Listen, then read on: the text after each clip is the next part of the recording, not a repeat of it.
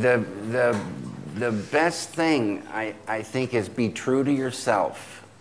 Find your own voice. Be true to the ideas. I always say, never turn down a good idea, but never take a bad idea. Be true to the ideas, be true to yourself. If you want to die the death, sign a contract where you don't have final cut. But if you want to live a healthy life, never make a film without final cut. Why would anyone go to work on something they love and not have final control?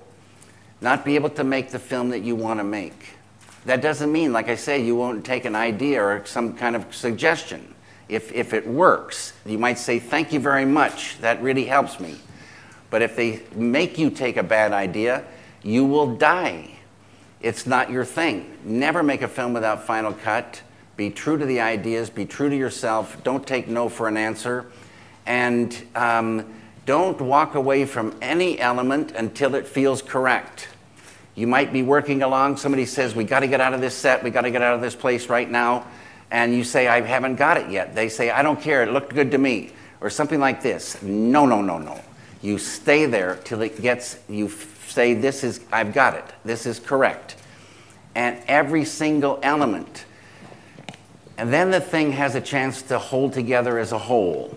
And, and then um, you put something out in the world, you can never control how that thing is going to go. If the big studios knew the secret of how to, you know, things go, they'd be, be, be trillionaires.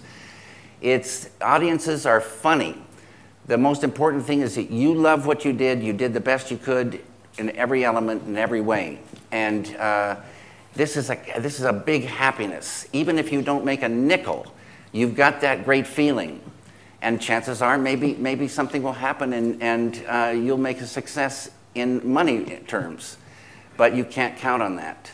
And if you make something that you don't love and you sold out and you make the money, that money just won't, it won't make you so happy. It won't do it.